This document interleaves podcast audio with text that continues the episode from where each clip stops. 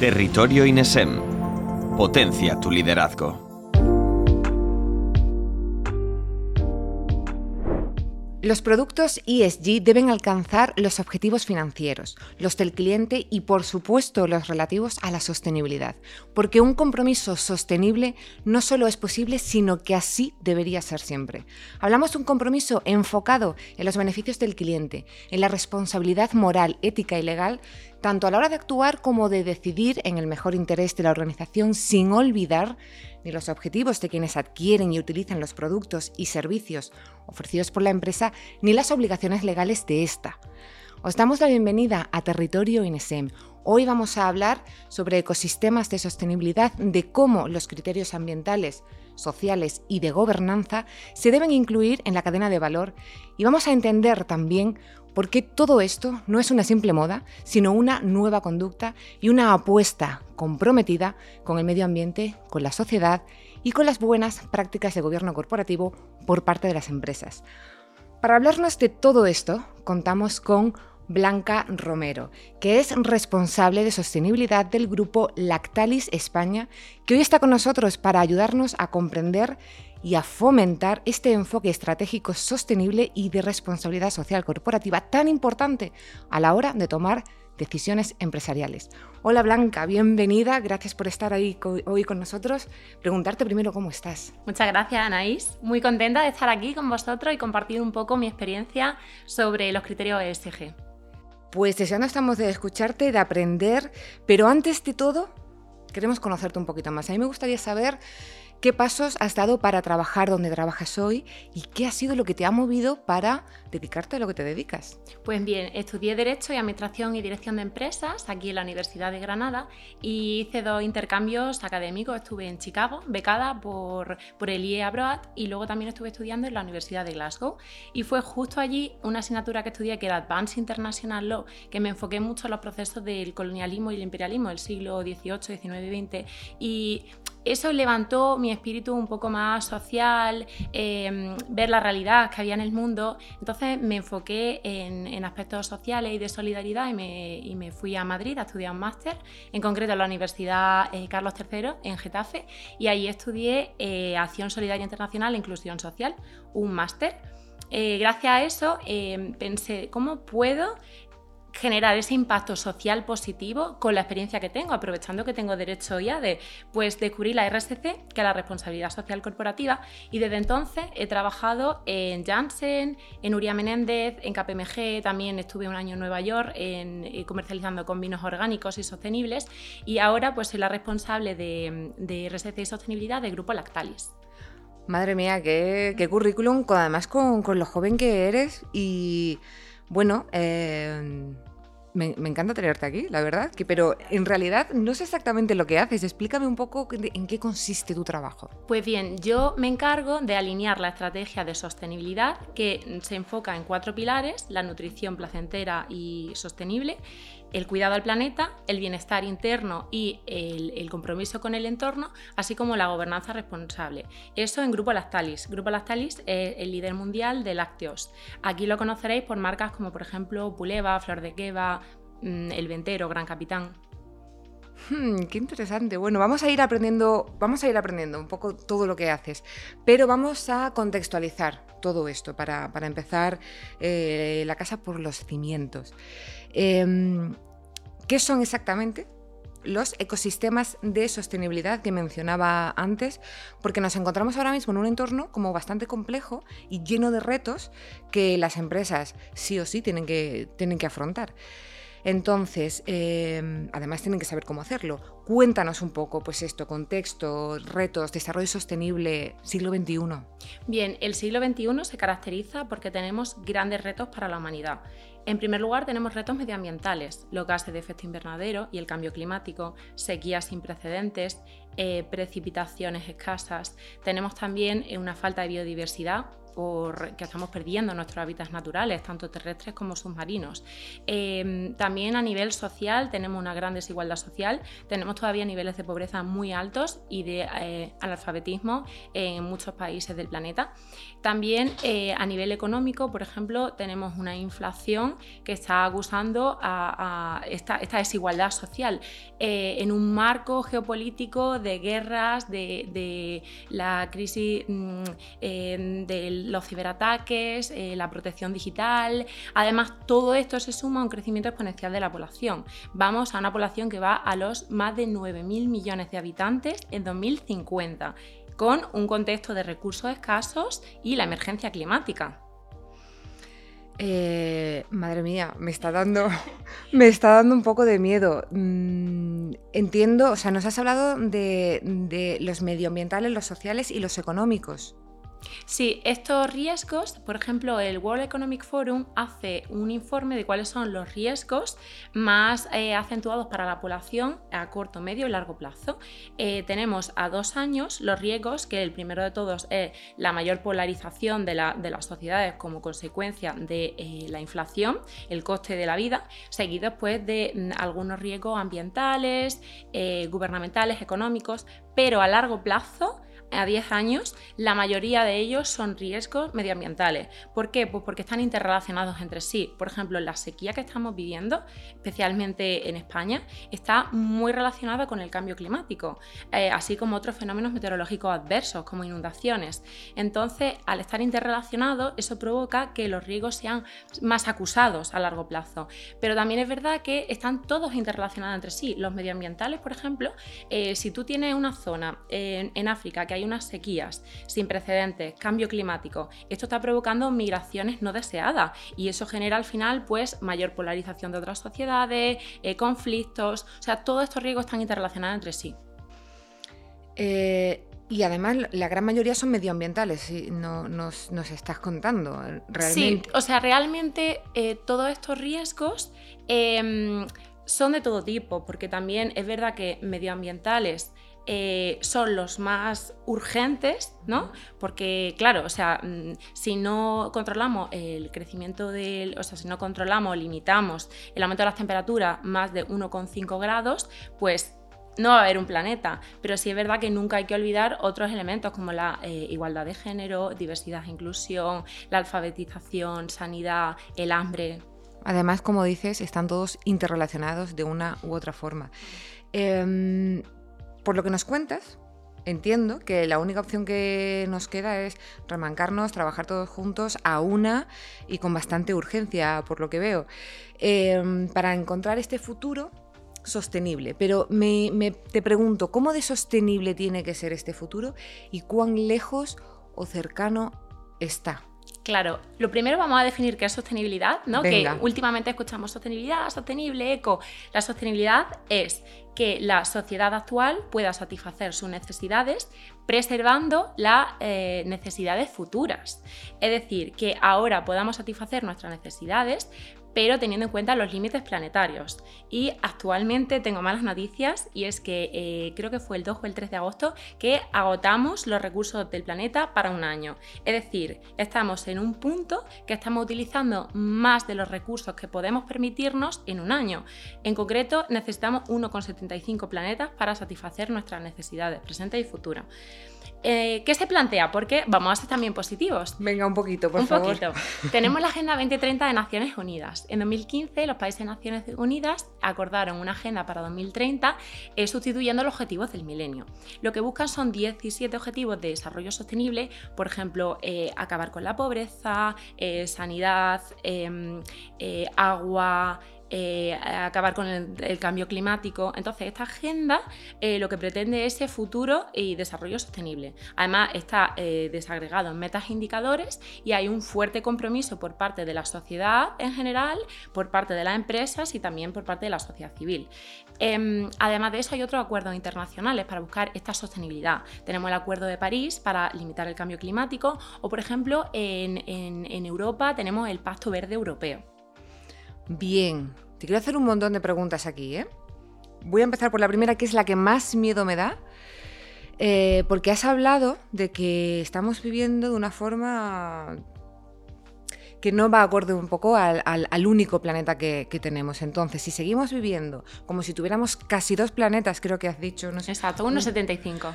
Casi dos planetas, para que nos entendamos. Eh, si vivimos como si tuviéramos eso para, para vivir y para destruir, si seguimos tal cual, si no nos comprometemos, eh, ¿cuánto tiempo nos queda? Bien, pues el panel intergubernamental para el cambio climático estima que si no tomamos medidas urgentes en el plazo de 10 años, las consecuencias van a ser desastrosas. ¿Por qué? Porque necesitamos limitar el, calentamiento global a solo uno. No es que ya vayamos a parar el calentamiento global, no, es que se limite y solo llegue a 1,5 grados centígrados. Entonces tenemos que tomar acciones urgentes en una década, pero eh, en el plazo de tres años tienen que ser las más drásticas. Entonces va a suponer cambiar nuestros estilos de producción, de consumo, nuestros hábitos en general. Te haría muchas preguntas a, raíz de ahí, porque me imagino que serán hábitos pues, individuales, acciones individuales, grupales, empresariales, pero me voy a, quiero retomar un poquito lo que has dicho de los 17 objetivos de la Agenda 2030 para el Desarrollo Sostenible, que algunos los has mencionado. Me gustaría saber cuáles son los más urgentes, mm, prioritarios y de ya, o sea, ya. Pues bien, los más urgentes eh, serían el 6, que sería la gestión del agua, el saneamiento, además que todo el mundo tenga acceso a agua potable y limpia. Eh, el, el, 13, por supuesto, que es la acción eh, por el clima, ¿no? contra el cambio climático. El 7, que busca unas energías limpias y renovables. Y también el, el 14 y el 15, porque busca proteger los ecosistemas marinos y terrestres. No obstante, si bien estos son urgentes para proteger el planeta, el futuro sostenible tiene un enfoque holístico, es decir, que la sostenibilidad no es solo medioambiental, también es social, también es económica. Queremos una sociedad eh, que esté medioambientalmente protegida, pero que eh, tenga en cuenta los otros ODS. estamos ahora mismo en tasas de, mortalidad infantil elevadas, hay mucha desigualdad social y económica, todavía tenemos una guerra de conflictos. Entonces, toda la agenda es importante para conseguir ese futuro que es sostenible. Y esto se quiere conseguir, aunque ponga Agenda 2030, estos son objetivos para 2050? No, o sea, los objetivos son a 2030. O sea, 10 sí, se hicieron a, nada, a cero ya. A nada. De hecho, bueno, mm, la mala noticia es que el año pasado hicieron un informe del estado de cumplimiento de los ODS y se ha visto que no es suficiente. Si bien voy a ser positiva y si vemos eh, el estado actual hace igual 15 años, está la empresa mucho más comprometida. Eh, también la sociedad se lo exige a su gobierno. O sea, quiero ser optimista en este sentido. Muy bien, la sociedad ahí exigiéndolo. La sociedad comprometida. Sí, sí, sí. Eh, fundamental. Vale, te quiero preguntar ahora sobre esta estrategia de pacto eh, verde europeo del que nos estabas hablando antes. ¿En qué consiste exactamente esta estrategia o este pacto? Bien, pues nosotros en la Unión Europea tenemos un compromiso con el Acuerdo de París y buscamos una neutralidad de emisiones para 2050. Entonces, el Pacto Verde Europeo sería un conjunto de medidas que toma la Unión Europea para conseguir ese, ese objetivo.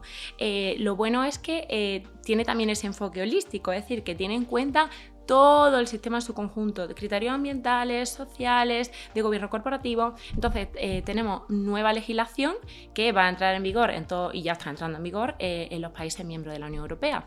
Em, por ejemplo, tenemos em, la nueva directiva de información no financiera que busque que las empresas cada vez más transparenten su información no financiera y desglosen pues, sus consumos de agua, eh, los contaminantes que están emitiendo al agua y a la atmósfera cuáles son los salarios que están pagando sus trabajadores, si hay brecha de género, es decir, que cada vez tiene que haber más transparencia y eso va a obligar a las empresas a que tomen medidas. Por otro lado, hay otra batería de, de medidas en por ejemplo, para gestionar la importación de materias primas que no vengan de bosques deforestados, eh, legislación en torno al agua, envases y residuos, economía circular. Es decir, es un paquete de medidas muy amplio que busca pues, ese futuro sostenible. Y, por ejemplo, yo en mi sector, que es el de los lácteos, estamos muy enfocados a los sistemas alimentarios sostenibles, que vienen por una estrategia de la Unión Europea que se llama Farm to Fork, que es de la granja a la mesa, que busca pues, que esos sistemas alimentarios sean sostenibles desde las granjas y las ganaderías, respetando pues, el bienestar animal, eh, precios justos, salarios justos para los ganaderos los agricultores, eh, la cadena de suministro que sea respetuosa, medioambientalmente responsable y luego también hasta el consumidor final con una sensibilización. Eh, también que, que los alimentos sean nutritivos, precios asequibles, es decir, todo en su conjunto. Suena súper bonito en realidad. Sí, es un trabajo muy bonito. Sí, eh, me gusta. Eh, eh, te quería preguntar, que has dicho la transparencia que tienen que tener y además como que las empresas tienen que hacer un desglose súper pormenorizado, perdón, de, de, pues, el agua que consume, etcétera. ¿Esto está de alguna forma regulado? Sí, por ejemplo, nosotros en España, por la antigua directiva de la Unión Europea, tenemos eh, la ley de, información no financiera, ¿no? por lo cual desde diciembre de 2018 eh, las sociedades más grandes en España tenían que publicar los estados de información no financiera. Entonces tenían que hacer un desglose eh, informando, pues, cuál es su plantilla, cuál es la media de salarios, cuál es la brecha de género, es decir, la diferencia salarial entre hombres y mujeres, em, pero de todo, incluso a nivel directivo. Eh, pues eh, sus políticas internas, eh, cuáles son sus consumos energéticos de agua, los gases de efecto invernadero que están em, emitiendo a la atmósfera. Pero ahora bien viene una directiva nueva de la Unión Europea que ya está entrando en vigor, pero por fases, y que de hecho yo estoy a tope con ella porque supone muchísima más información que hay que desglosar, pero también es mucho más interesante porque así se transparenta mucho más y entonces al final la sociedad ve efectivamente qué están haciendo las empresas y entonces hacen que estas vayan a tomar más medidas. Y pues la nueva directiva entra en vigor ya en, 2024. Ya, eh, ahora en enero, ya, de o sea, eh, por ejemplo, cada estado de información no financiera se hace sobre el ejercicio anterior. Es decir, yo, por ejemplo, en 2024 voy a trabajar sobre la información 2023. Pues nosotros ya vamos a recopilar en 2024 información según la nueva directiva para publicarla en 2025. Bien. ¿Y esta transparencia que decías que la sociedad va a poder ver que eh, se puede, ¿dónde se puede ver? Pues mira, justo eh, por esta nueva legislación va a ser obligatorio que esté publicado eh, por medios electrónicos digitales. Muy bien, muy bien. Lo que estoy aprendiendo hoy, Blanca, contigo. Me alegro mucho. Eh, estamos hablando de los criterios ESG. O, eh, bueno, ahora nos vas a contar de ellos y eh, Cuéntanos exactamente, para quien no esté muy familiarizado con ellos, ¿qué, son exactamente? Vale, pues mira, hay muchos términos que realmente se refieren a lo mismo. Por un lado tenemos RSC, que es Responsabilidad Social Corporativa. Por otro lado tenemos RSE, que es Responsabilidad Social Empresarial. Por otro lado, criterios ESG, que se refiere, que son lo mismo que ASG, pero en inglés. Claro, que son los criterios, claro, ESG es ASG en español, que sería ambientales, sociales y de gobierno corporativo.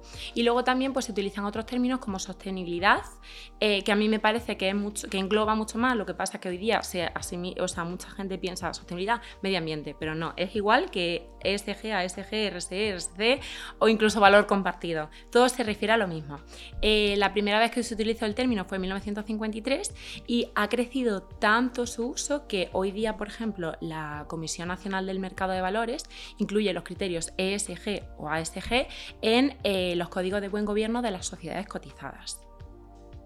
Bien, criterios ASG, eh, en lugar de, claro, si es en inglés yo tengo que decirlo ESG, pero en español ASG. Claro, al final es por eh, las siglas de ambientales, sociales y gobierno corporativo compliance, que también se dice. Entonces, esos tres sería pues que las empresas, además de crear eh, valor y generar riqueza, siempre generen un impacto social, ambiental y de gobierno corporativo eh, responsable y positivo. Vale, entiendo la magnitud que tiene todo esto que nos estás contando. En mi humilde opinión, eh, yo entiendo que hay una necesidad imperiosa de, de, adaptarse, por, como se dice, adaptarse o morir, y nunca mejor dicho en, este caso, que hay que adaptarse a los cambios del mundo o a los que nos está pidiendo el mundo. Blanca, ¿cómo de importante es aplicar hoy día estos criterios ambientales ASG o ambientales sociales y de gobierno corporativo por parte de las empresas?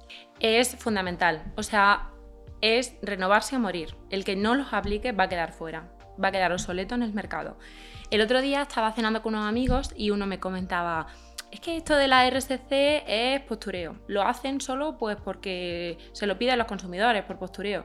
Digo, mira, no vamos a centrarnos en el motivo de por qué se hace, vamos a centrarnos en qué se hace, porque en sí los criterios SG son sostenibles. Es decir, si ya están generando impactos sociales, ambientales positivos, cual sea la razón, lo importante es que hay que aplicarlos. Eh, hay distintos motivos por los cuales una empresa lo puede aplicar. Eh, puede ir desde el más básico, que es convicción moral, eh, por ética, que es el más básico de todos, imprescindible, pero luego pues también eh, hay otros motivos, como por ejemplo por, por, ese compromiso con la sociedad, también porque lo piden los clientes y los consumidores, también por generar un buen entorno de trabajo y, que los trabajadores tengan esa sensación de pertenencia y que estén a gusto en la empresa donde trabajan. Y luego pues si vamos subiendo la escala, pues también por generar una ventaja competitiva en torno al mercado y finalmente para gestionar riesgos. Y al final, si, si tú incorporas los criterios ASG para gestionar riesgos, estás ya eh, metiendo en el core business de tu actividad. Em, de hecho, eh, estás anticipándote a los cambios futuros y adaptándote.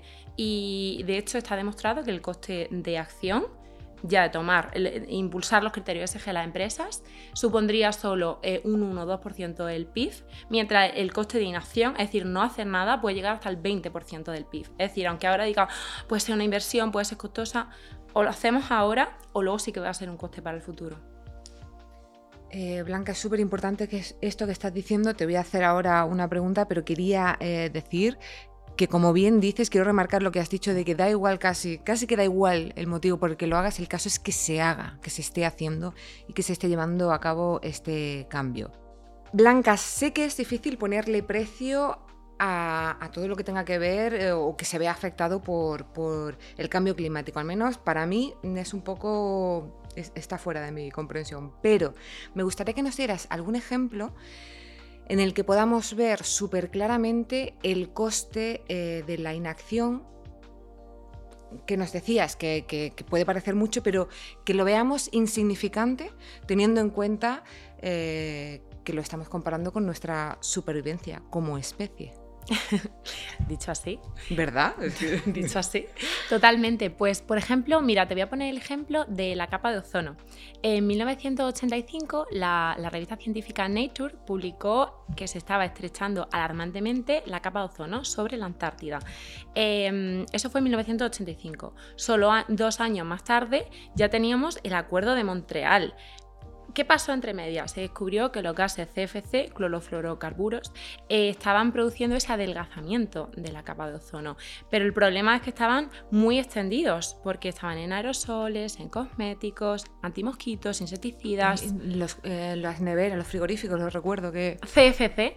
Pues en este acuerdo de Montreal de 1987, eh, la primera vez en la historia que los países se ponen de acuerdo para eh, con un compromiso medioambiental eh, prohibir determinadas sustancias. Bueno, pues hoy día, 40 años más tarde, se ha demostrado que es el acuerdo medioambiental más eficaz y gracias a ello eh, se ha engrosado sustancialmente la capa de ozono y está en vías de recuperación. Bien, ¿eso costó mucho? ¿Les costó, costó mucho hacer eso? Al final se vio que era tan emergente o sea, la emergencia era tal que se pusieron de acuerdo. Entonces, en el momento en que se vea que la emergencia climática es tal, se pondrán de acuerdo y se tomarán medidas. Vale, teniendo en cuenta este ejemplo maravilloso de la capa de ozono, que estoy súper contenta de que se haya, bueno, que se esté recuperando. No sé si podemos decir que ya se ha recuperado del todo. Todavía no, pero bueno, está, eh, está en ello. Danos alguna razón más para entender eh, la importancia absoluta de aplicar estos criterios ASG. Bien, pues como comentaba eh, antes, el tsunami normativo, y es que eh, tenemos una regulación y legislación que viene por parte de la Unión Europea, por parte del propio eh, Gobierno de España nacional, por parte de las comunidades autónomas y también local, la legislación. Entonces eh, se le llama tsunami eh, legislativo, normativo, porque tenemos cientos y cientos y cientos de regulaciones anuales en materia de sostenibilidad. Por ejemplo, em, el año que viene entra en vigor, que ya ha sido aprobada, tenemos por parte de la Unión Europea el reglamento contra la deforestación importada. ¿En qué consiste? En que todas las materias primas que se vean que sean críticas o que tengan un riesgo de deforestación, por ejemplo el cacao, el café, el caucho, la madera, tienen que estar certificadas que no vengan de zonas deforestadas del planeta. Esto va a suponer un cambio radical en los modelos de negocio. En nuestro caso, por ejemplo, es complicado porque, por ejemplo, incluso la alimentación animal de esas vacas lecheras, esa soja tiene que estar certificada. Es decir, vamos a necesitar un compromiso de todos los actores de la cadena para eh, para em, conseguir los objetivos de la legislación. En segundo lugar, pues también hay que tener en cuenta los acuerdos y los pactos internacionales a los que nos comprometemos. Tenemos el Acuerdo de París para limitar el calentamiento eh, global. Tenemos eh, los ODS, la Agenda 2030, que somos signatarios. Tenemos también los principios del Pacto Mundial. Eh, tenemos el Pacto Verde Europeo. Es decir, una serie de compromisos tanto públicos como privados, internacionales. Y lo más importante también, los grupos de interés. Los grupos de interés son todas aquellas personas que eh, tienen un interés en la compañía, ya sean internos o externos. Internos, por ejemplo, pues pueden ser los empleados, pueden ser los directores. Externos, puede ser eh, la cadena de suministro, puede ser, por ejemplo, eh, los gobiernos, la sociedad en su conjunto, comunidades locales. Todos estos actores, que se llama stakeholders en inglés, yo utilizo el término grupos de interés, em, pues ellos exigen, o sea, son una serie de necesidades, requerimientos y exigencias que ponen a la empresa para que apliquen estos criterios ASG. Em, entonces, em, yo lo que recomiendo a todas las empresas es porque claro, o sea, tú ves la sostenibilidad, como te he contado, y es que tiene muchas patas. Tiene la pata mm, social, tiene la pata medioambiental y luego muchísimos elementos. Entonces, lo primero que hay que hacer es una matriz de materialidad. Esto consiste en analizar quiénes son mis grupos de interés, y qué les importa, qué es relevante para ellos. Entonces identifica cuáles son los temas relevantes y los prioriza. Nosotros hicimos una materia de materialidad, por ejemplo, en 2022 y salió pues un tema muy relevante, la seguridad y la calidad alimentaria. Igual para otra empresa el tema más relevante es el tema de, los gases de efecto invernadero. Entonces, en función de esa escala, pues ya tú puedes eh, definir una estrategia de RSC en tu cadena de valor. Se me antoja bastante complicado, es un entramado bastante que no es fácil llegar a todo y hacer realmente aplicar todos estos cambios, pero bueno, os veo, nos veo, me voy a incluir dentro de, por el buen camino, vamos por el buen camino.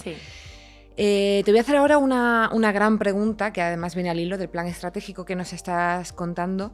Eh, primero te quiero preguntar qué es la cadena de valor que nos acabas de, de nombrar y cómo afecta al plan estratégico. Vale. Pues bien, la cadena de valor es un término que fue popularizado por Michael Porter y lo que analiza es todas las actividades de una empresa que finalmente generan un valor competitivo, un, valor que genera ventaja competitiva. ¿Cuál es el, core business, como se dice hoy con tanto anglicismo, de las empresas? Entonces, eh, hay que analizar qué está generando dentro de una empresa todo eso que está sumando para generar esa ventaja competitiva. Y mm, yo aquí te, puedo hacer una pregunta. Eh, si nos puedes dar a lo mejor algún ejemplo para que lo veamos claramente ah, mira, de, eso, del valor generado, de la ventaja competitiva. Hay muchos ejemplos de ventajas competitivas. Una ventaja competitiva puede ser que inviertas mucho en I+D+I o innovación. Por ejemplo, como hace eh, Apple, por ejemplo, que tengas muchas patentes registradas, por ejemplo Canon, eh, de las empresas con más patentes registradas en los últimos años. Eh, también que tu marca tenga un gran valor y sea fácilmente reconocible por los consumidores, por ejemplo Audio Mercedes. otro ejemplo de ventaja competitiva puede ser, por ejemplo, una gran atención al cliente, em, como por ejemplo Iberia. o también puede ser, por ejemplo, que tus costes sean bajos y tengas precios reducidos, por ejemplo, Zara.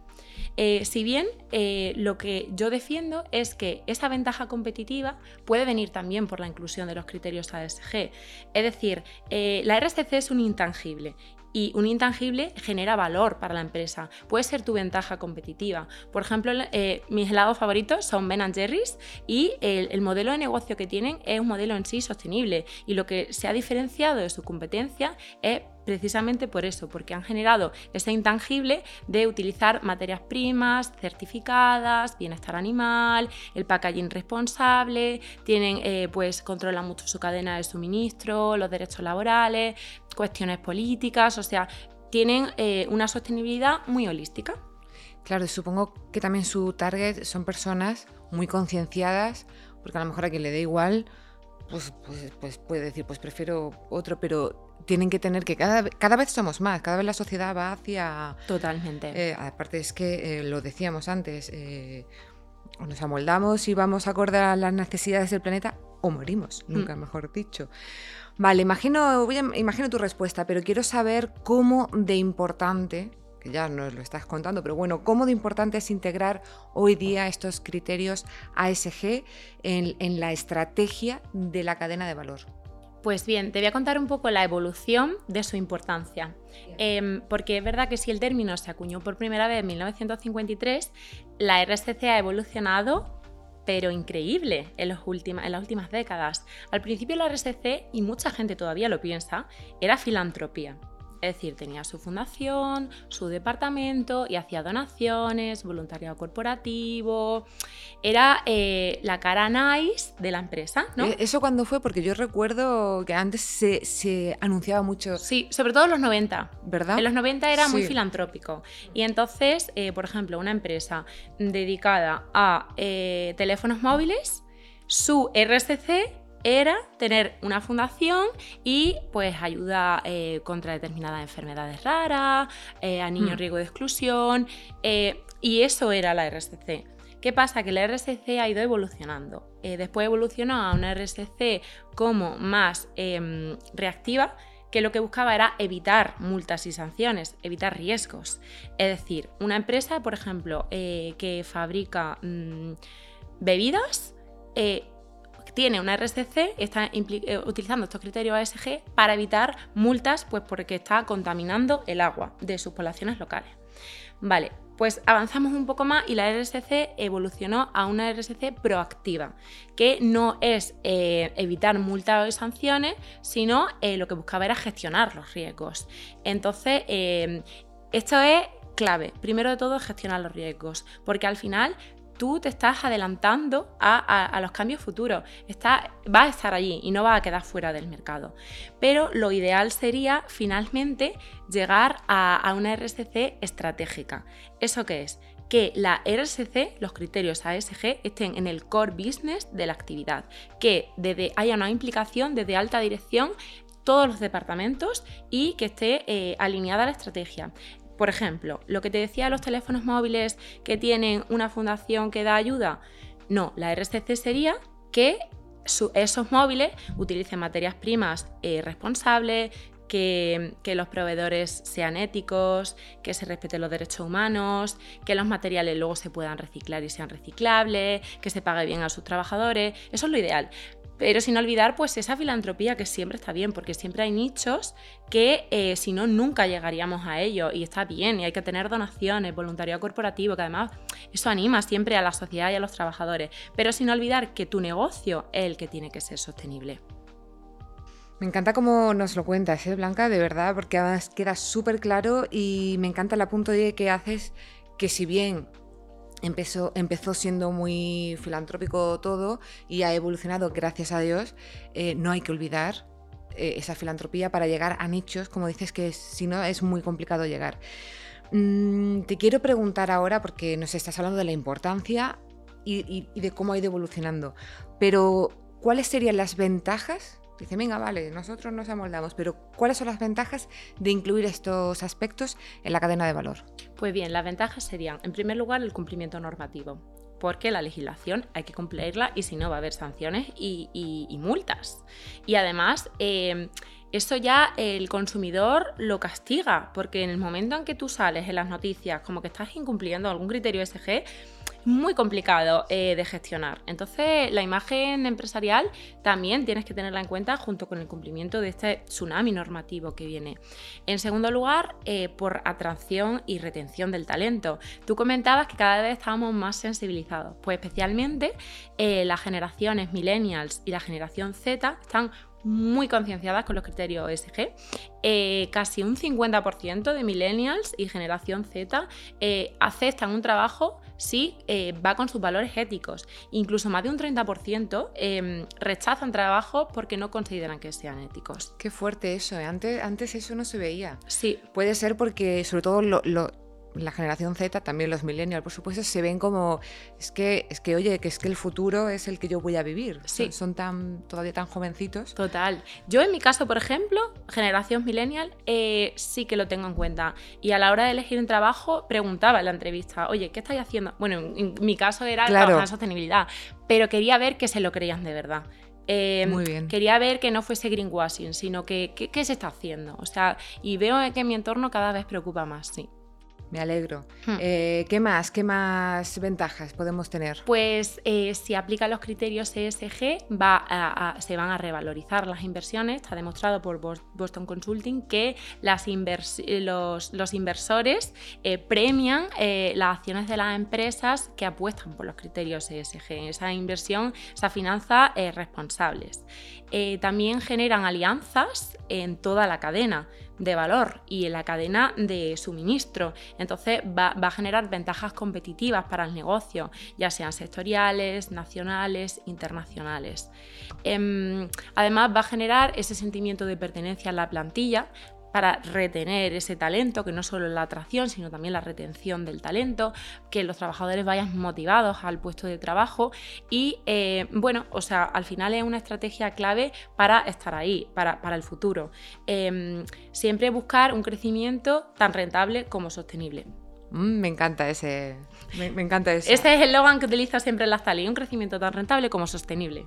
Me encanta, me lo, voy a apuntar ahora luego, te lo, si no, si se me olvida, te lo pido. Em, vale, ¿cómo se incluyen? Porque las ventajas, la importancia, bien, y ahora, ¿cómo lo incluimos?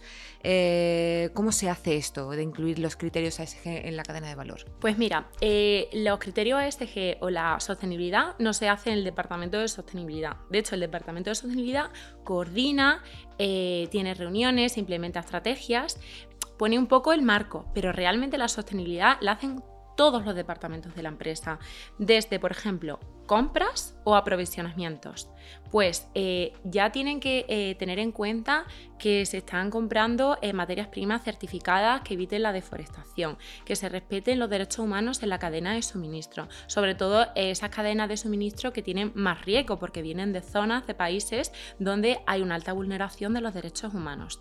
Por ejemplo, también para la compra de, mm, de mm, materias primas animales, que se respete el bienestar animal. Después pasamos a departamento de logística, eh, departamento también medioambiental, industrial, pues ellos ya pueden aplicar eh, la reducción y la gestión de los gases de efecto invernadero de alcance 1, 2 y 3, la gestión de los recursos hídricos y la medición de la huella hídrica, em, una eficiencia energética eh, y que aumente la, proporción de, de, energías renovables que se utilizan en la empresa, también en la economía circular, utilizando un packaging que sea reciclado, eh, que sea sostenible, también proyectos de economía circular. Por ejemplo, nosotros en las fábricas, eh, con las cajas que tenemos, pues un proyecto de economía circular es, por ejemplo, eh, todo el, cartón que, es de residuo, aprovecharlo para hacer nuevas cajas. Pues eso también lo puede hacer el departamento industrial. Em, ¿Qué más? Luego, por ejemplo, en recursos humanos, súper importante la sostenibilidad, porque al final sostenibilidad es eh, cuidado del empleado. Entonces, la, atracción del talento en el sentido de que haya inclusión, diversidad de plantilla, que se respeten pues, eh, los derechos, eh, la igualdad de género, LGTBI, etaria, de todo tipo, diversidad en sentido amplio. También, por ejemplo, con salarios dignos y justos, con medidas de conciliación, de desconexión digital. Em, también pues que haya un diálogo con los sindicatos y representantes de los trabajadores. Y luego también pues tenemos otros departamentos que pueden incluir los criterios ASG, como por ejemplo em, legal o compliance o financiero, pues con la información no financiera, con transparencia, con códigos de conducta, con códigos éticos, em, que haya pues una transparencia y, de la alta dirección y que se informe ¿no? de, las actividades internas y externas de la empresa, que se transparente con los grupos de interés. Y eh, bueno, yo creo que esto es un resumen de cómo todos los departamentos pueden incluir la sostenibilidad en, en su día a día. Me parece brillante. Además, no sabía, y bueno, no sé si a alguien le pasaría igual que a mí.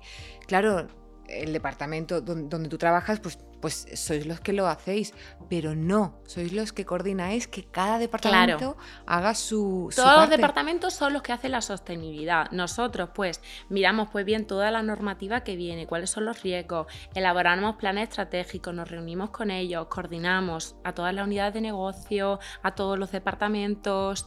Es, es un trabajo conjunto de todo el mundo y además siempre se necesita muchísimo implicación de la alta dirección.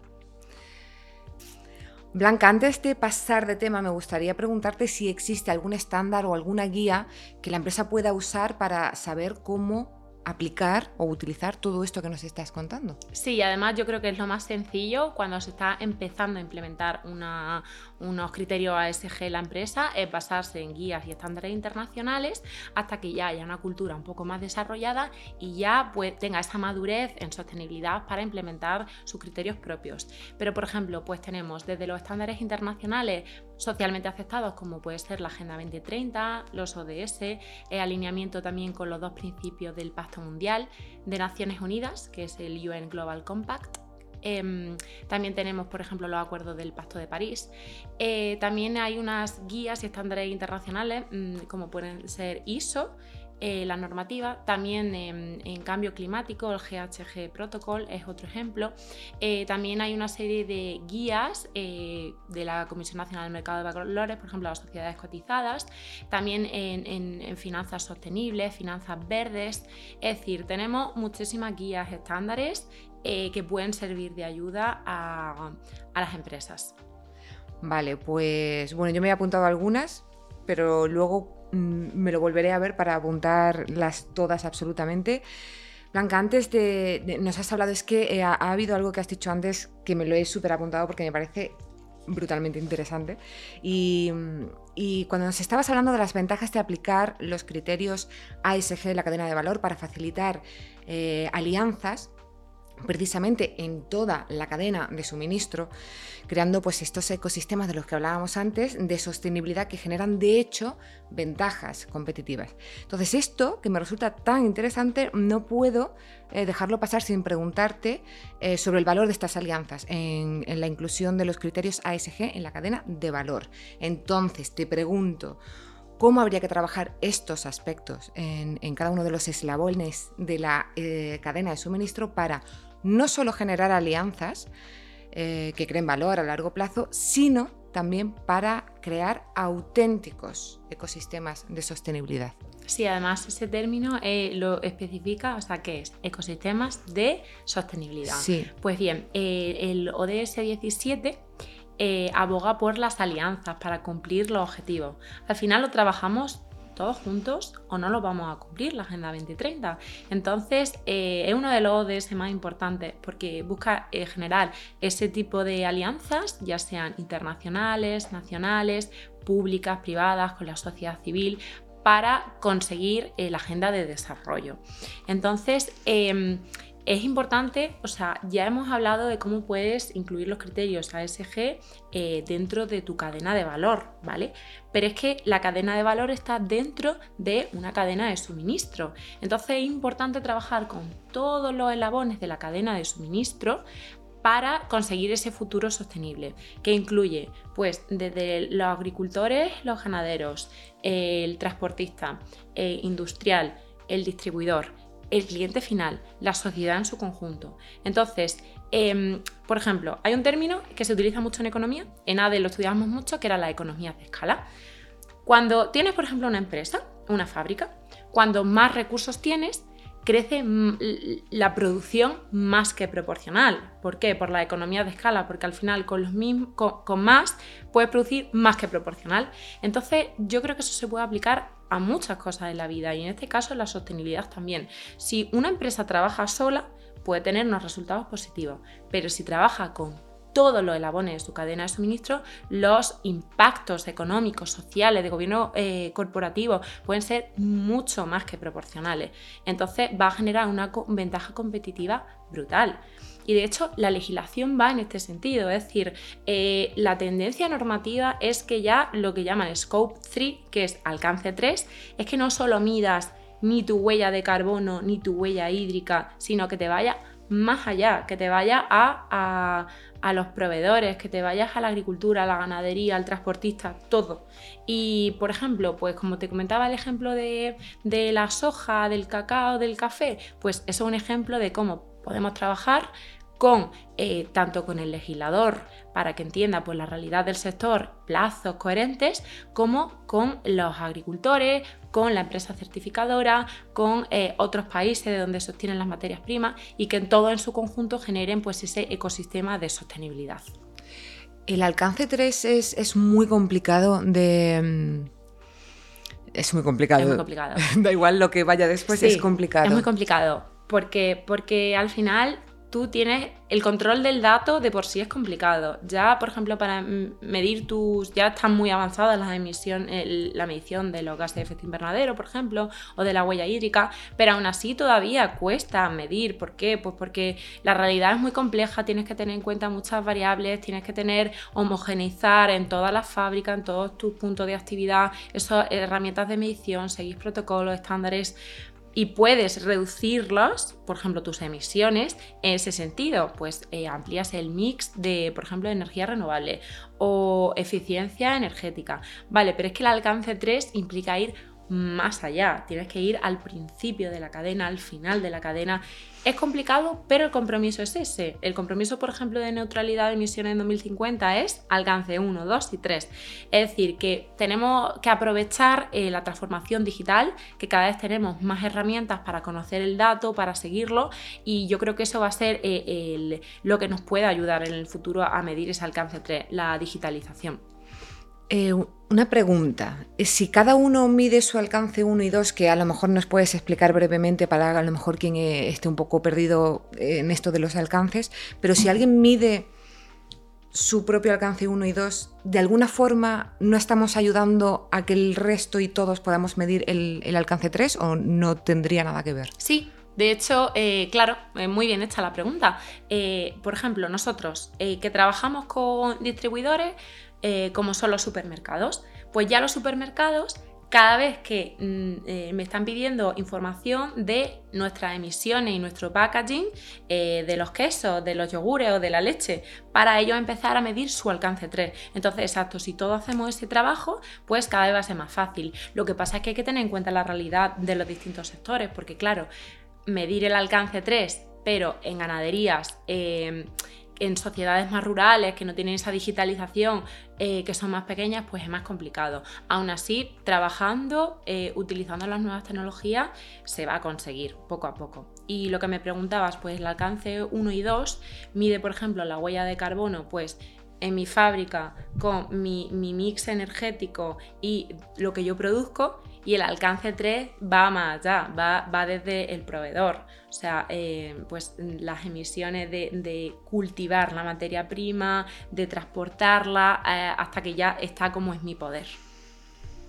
Bien, eh, me ha quedado bastante claro y, alentador el hecho de que si todos trabajamos con nuestro alcance 1 y 2, pues estamos ayudando a, que sea una realidad poder medir el alcance 3 y que se ajuste. Pero mm, para terminar, no me puedo ir sin preguntarte si crees que vamos a llegar a esa neutralidad de emisiones eh, para 2050? A ver, por un lado, eh, por un lado, si bien es verdad que, el estado de cumplimiento de los ODS no es positivo del todo, eh, y también tenemos en cuenta la última COP28, que es eh, una cumbre anual climática que se ha celebrado este año en Dubái, el resultado para los que trabajamos en el sector nos ha parecido insuficiente. Esperamos medidas drásticas y al final nos ha dejado un sinsabor pero sí es verdad que cada vez la legislación es más estricta, es decir, ya en la normativa casi solo se habla de, normativa de sostenibilidad, de envases, de agua, de residuos industriales, de gases de efecto invernadero. Entonces, al final, tanto por la parte del legislador como parte del consumidor que cada vez es más consciente y está más sensibilizado, como por parte de las empresas que ya están eh, incorporando los criterios ESG en su, en su ventaja competitiva, en su estrategia, en su gestión de riesgos, pues en ese sentido soy positiva, porque yo, por ejemplo, empecé a trabajar en 2015 en RSC y eh, la evolución hasta ahora ha sido espectacular o sea, espectacular. Entonces, en ese sentido soy muy positiva y no nos queda otra que conseguir el objetivo 2050. Además, es como decías con la capa de, ozono. Eh, no sé si has dicho en dos o tres años fue como. No, En dos años se pusieron de acuerdo, acuerdo de Montreal y eh, súper bien pues a lo mejor ocurre ahora porque hasta que no le vemos las orejas al lobo parece que aquí nadie... Sí, ya se está viendo, ya se está viendo. Hemos pasado en unos años de muchísimos negacionistas del cambio climático a que eso ya es residual.